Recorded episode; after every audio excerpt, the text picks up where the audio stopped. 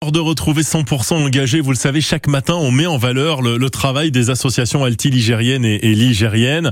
Euh, France Bleu Saint-Étienne-Noir qui met en avant les bénévoles de la région avec une association ce matin, Charles. Une association et un événement un petit peu sportif à mettre en avant aujourd'hui.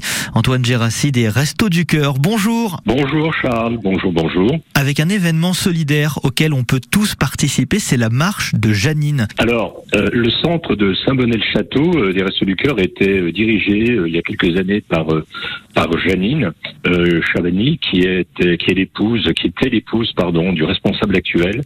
Et la rando donc porte maintenant son nom puisqu'elle nous a quittés. Donc cette marche se veut festive et bien entendu au profit des Restos du Cœur de la Loire et elle a lieu le dimanche 2 juillet. Quand vous dites au profit des Restos du Cœur de la Loire, Antoine Gérassi, euh, ça veut dire quoi? Ça veut dire que quand je participe, je, je, je donne euh, un petit billet qui va revenir euh, au resto? Tout à fait. Alors en fait, c'est un petit billet qui va de 6 euros à 10 euros, puisque plus vous allez marcher, plus vous êtes payé d'engagement. C'est-à-dire que les personnes qui vont faire par exemple 7 km, eh ben, vont prendre un engagement de 6 euros, etc. Donc il y a 5 circuits, 7, 13, 19, 25 et 30 km au choix selon la forme physique et la volonté d'aider les restes du cœur, bien entendu.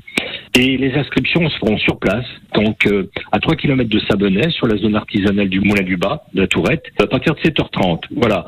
Et cet engagement euh, a deux fonctions. Un, c'est euh, votre générosité pour contribuer à la sauce qui en vaut vraiment la peine.